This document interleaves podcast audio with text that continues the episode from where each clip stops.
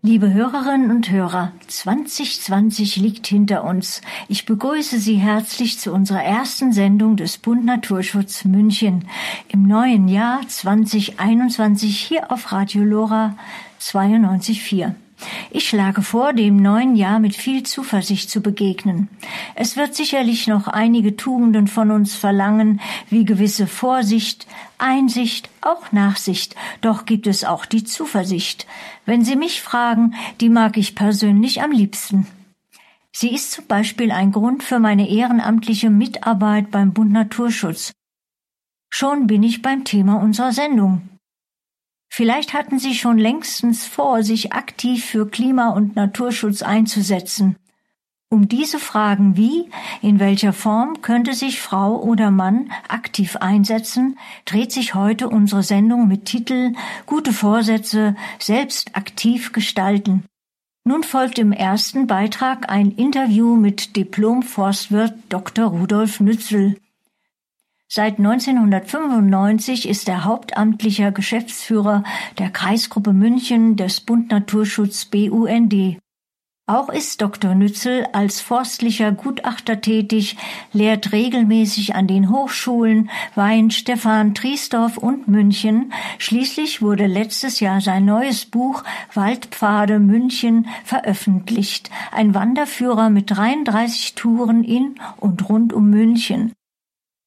Dr. Rudolf Nützel stellt nun im Interview mit Kollegin Tanja Rotenanger die Arbeit und Mitmachmöglichkeiten im Bund Naturschutz vor. Das Interview wurde vor der Sendung aufgezeichnet. So, Rudi, schön, dass du dir Zeit genommen hast, mit mir dieses Interview zu machen. Und du bist ja schon seit 1995 der Geschäftsführer der Kreisgruppe München. Was hat dich denn motiviert, bei der Geschäftsstelle hauptamtlich zu arbeiten? Also zum einen war ich als Jugendlicher schon immer sehr gern draußen in der, in der Wildnis. Also meine Eltern haben in der Nähe von einem Truppenübungsplatz gewohnt, wo die Amerikaner ihre Übungen gemacht haben.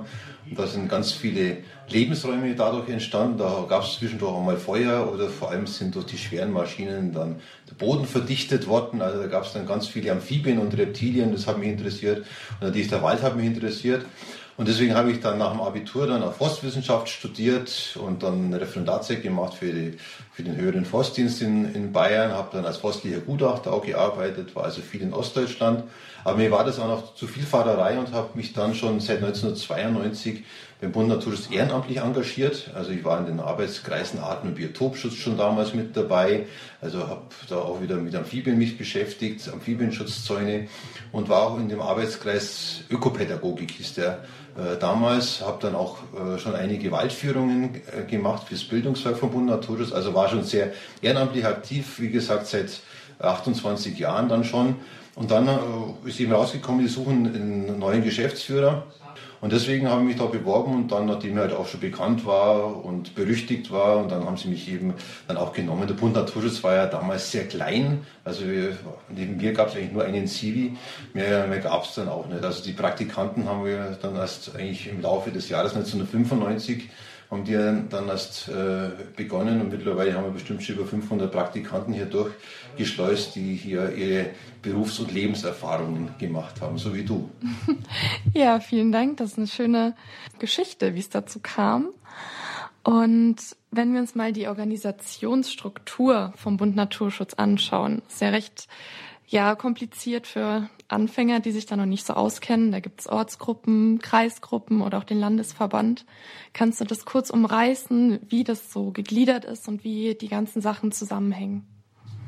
Also es gibt einmal den Bund Naturschutz in Bayern e.V., also das ist der Bayerische Landesverband vom BUND. Der BUND ist der Bund für Umwelt und Naturschutz Deutschland, der hat seinen Sitz in Berlin und die machen da ihre Umweltschutzarbeit der, auf der Ebene der Bundesregierung. Und dann gibt es die einzelnen Landesverbände, also es gibt zum Beispiel den BUND in Sachsen, es gibt den BUND in Nordrhein-Westfalen und dann gibt es eben diesen BUND in Bayern auch. Also es ist der Bund Naturschutz in Bayern e.V. und den gibt es schon seit 1913. Also der ist noch vor dem Ersten Weltkrieg gegründet worden, also schon ein uralter Verband und war eigentlich überwiegend so ein Wanderverein.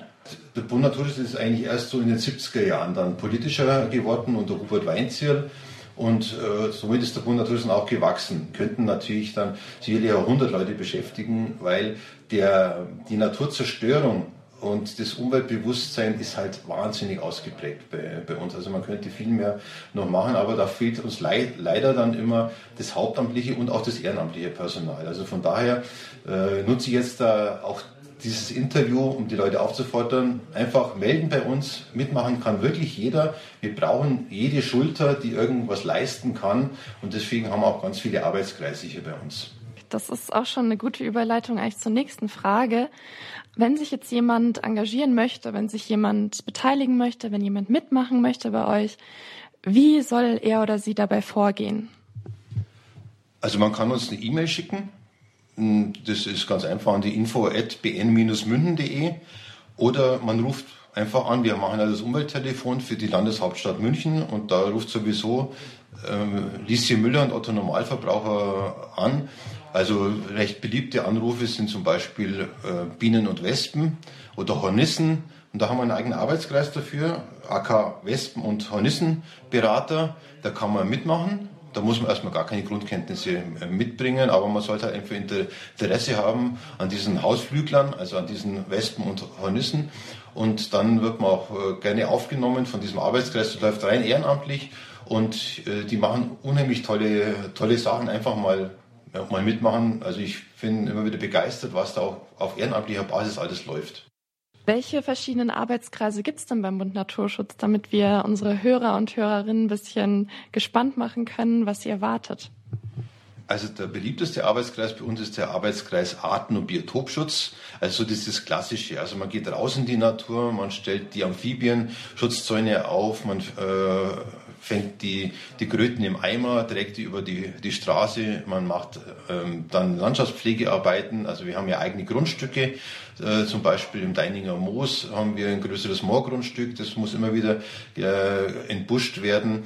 Ähm, wir haben aber auch, in, auch Waldflächen, also zum Beispiel in Sauerlach haben wir einen eigenen Wald, da haben wir aus einer reinen Fichtenmonokultur einen Obstwald draus äh, gemacht, wo wir auch Esskastanien, Speierlinge, Elsbeeren gepflanzt haben. Also Baumarten, die eigentlich äh, erst sich an, das, an den Klimawandel anpassen. Also dieser Arbeitskreis Arten- und Biotopschutz ist also so dieses, diese klassische Naturschutzarbeit. Äh, Aber wir haben zum Beispiel auch einen, einen Arbeitskreis Ökoteller, also wo es beim Ökoteller dann ums ökologische ähm, Essen geht.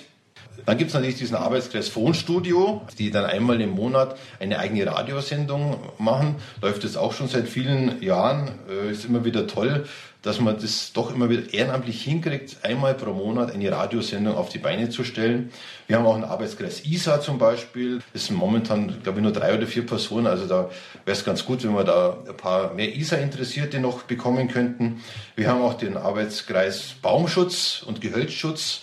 Also da geht es halt, sagt der Name natürlich schon, um den Schutz der, der Bäume es werden ja leider immer noch viel zu viele Bäume gefällt in, in München. Also da muss man immer dann um jeden Baum kämpfen, dass der erhalten bleibt. Da haben wir auch ganz viele Anfragen von, auch von Bürgerinitiativen, die dann sicher hoffen, dass wir dann die letzten Bäume retten können, dass man sich an die Bäume kettet schon fast.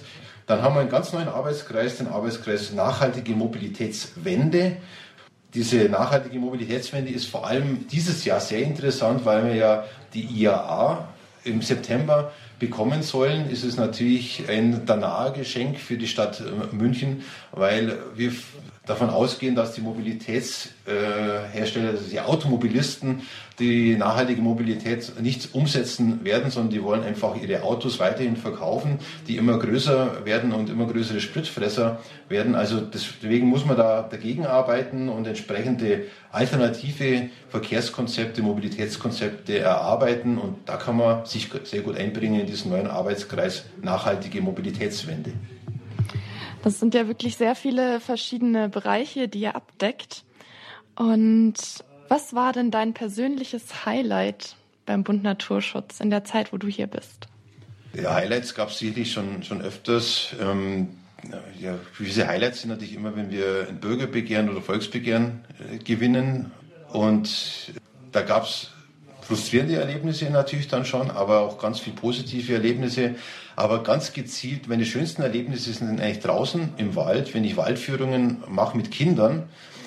Wenn es mir dann gelingt, wenn gerade Kinder im Kindergartenalter oder Grundschulalter zum ersten Mal mit einem Förster in den Wald rausgehen und dann diese leuchtenden Augen, die man dann bekommt und äh, die Rückmeldungen der Kinder und dass mir das immer wieder gelingt, das finde ich einfach das Schöne da, dabei, diese positiven Emotionen bei Kindern zu erzeugen. Das ist auch ein anderes Innovationsfeld, das du eigentlich gerade angesprochen hast beim Bund Naturschutz, nämlich die Umweltbildung. Und da gibt es ja auch die sogenannten Naturerlebnistage. Kannst du zu denen noch kurz was sagen? Ja, Naturerlebnistage, das war eine Idee von, von mir Ende der 90er Jahre.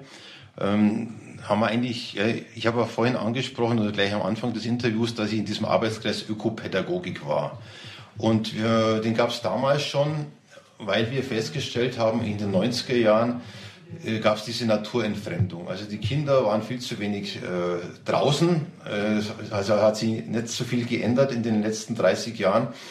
Ähm, heutzutage sind sie vielleicht noch weniger draußen, aber das Bedürfnis rauszugehen, das merkt man jetzt in der Pandemie, das ist da bei den Menschen. Die Leute wollen rausgehen, gerade wenn die Sonne scheint, wollen sie in die Natur raus. Und ähm, das, äh, diese Möglichkeiten, das wollen wir bieten.